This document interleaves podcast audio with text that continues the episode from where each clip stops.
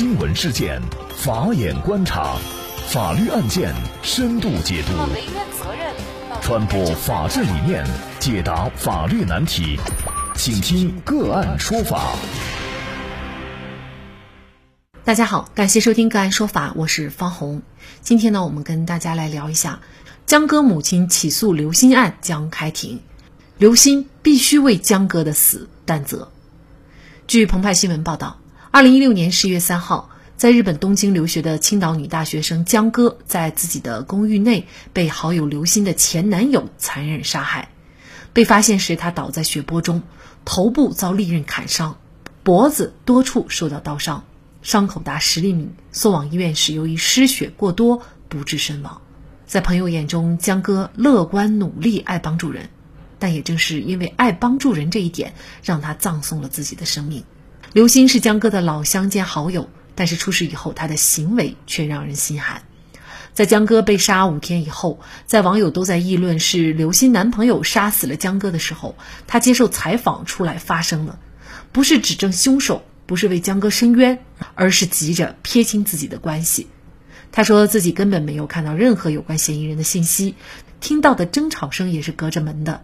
他说：“要是自己知道凶手的哪怕一点信息，案子不至于破不了。”他说：“当天晚上自己和江哥回到屋子里，然后江哥又出门去了，然后就听到门外的争吵声。但是自己想开门出去看看，却打不开，只好报警。警察来了以后，他才知道是江哥倒在门口，他才打不开门。但是这里面有太多经不起推敲的地方。假设按刘鑫所说，他什么都不知道。”那么江歌和她男朋友在外面争吵，到江哥受伤致死，肯定不是一瞬间的事情。被刺的时候，江歌肯定会反抗和呼救。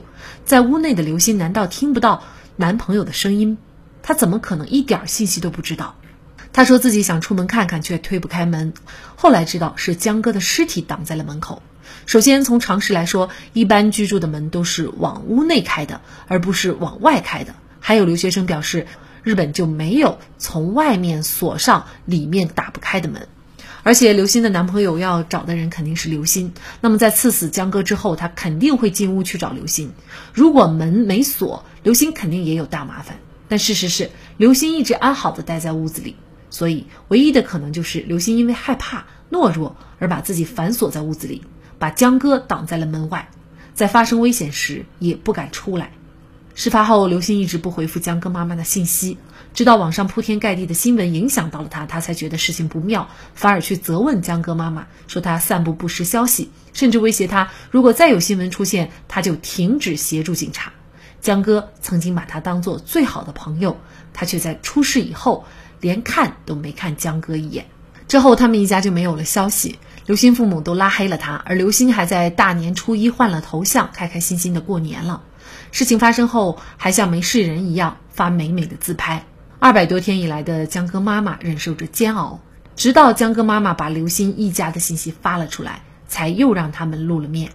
给江歌妈妈主动打电话，却是说要告江歌妈妈泄露了他们的信息。更让江歌妈妈无法接受的是，刘鑫家长还骂江歌妈妈，说她女儿短命。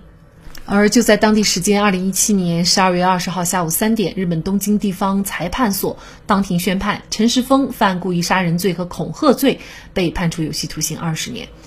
今年四月十三号，江歌母亲江秋莲告诉澎湃新闻，她起诉刘鑫生命权纠纷一案已定于六月三十号上午九点，在青岛市城阳区法院夏庄法庭开庭审理。刘鑫是否应该？刘鑫是否应该为江歌的死承担责任？这个案件，刘鑫会败诉吗？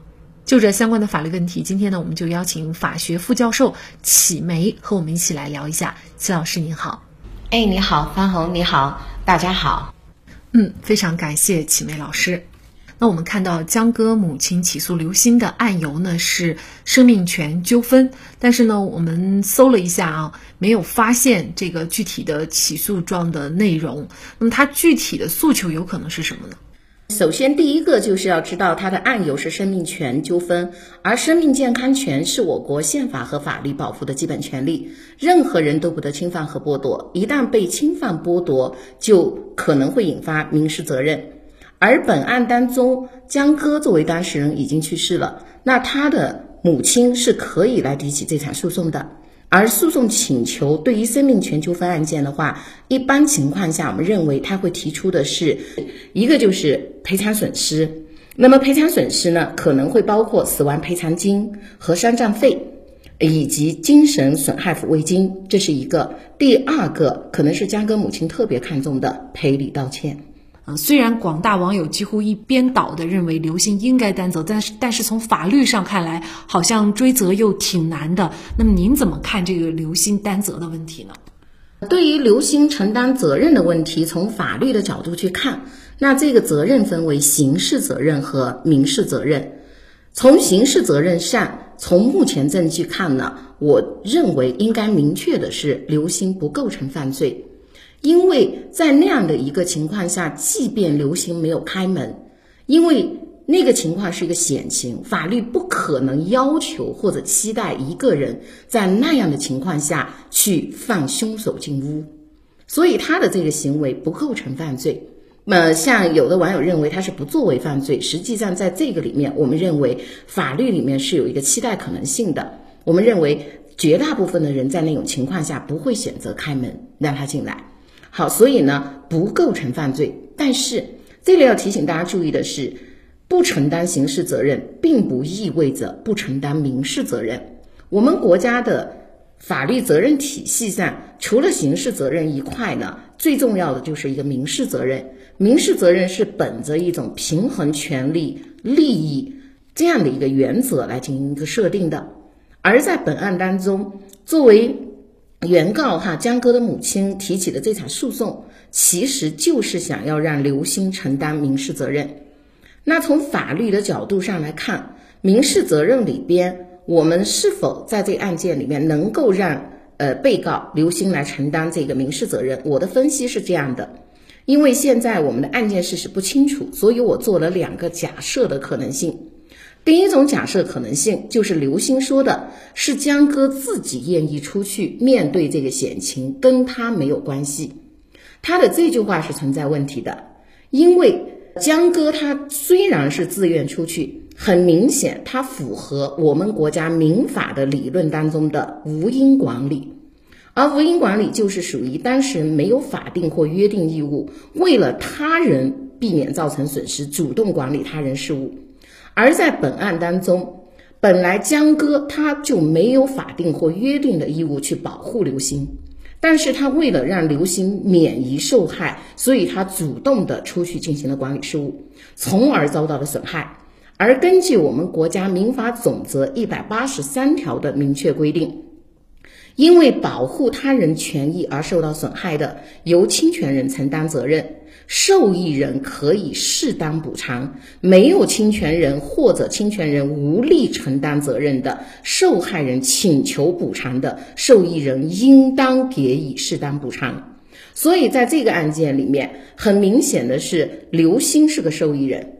而这个江哥，他是属于一个为保护他人利益而出手的一个人，他是一个好人，就是我们平常说的民法总则一百八十三条，就是一个好人条款。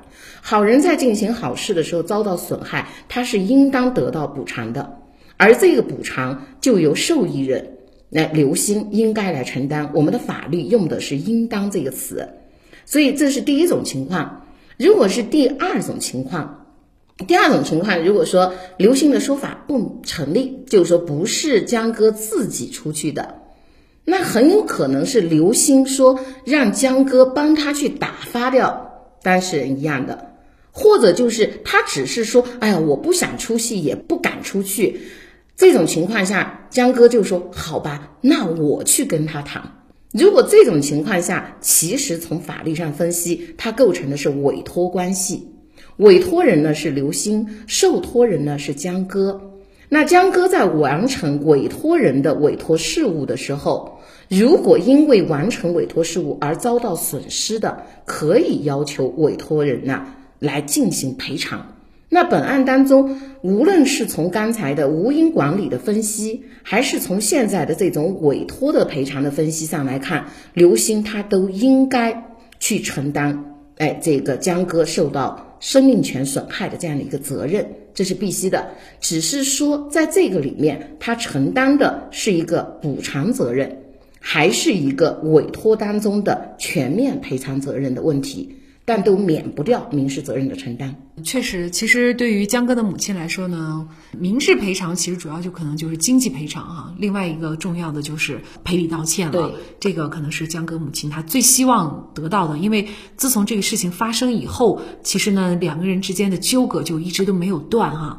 那么当然了，有人也会说，比如说说逝者已远，江哥母亲呢也该释怀，怎么就总盯着刘鑫不放？她也是受害者呀。当然了，还有一些网友呢，对于刘鑫呢可能有其他的看法，因为她知恩不报，而且呢在自己的闺蜜为自己挡刀的情况下，那么她对。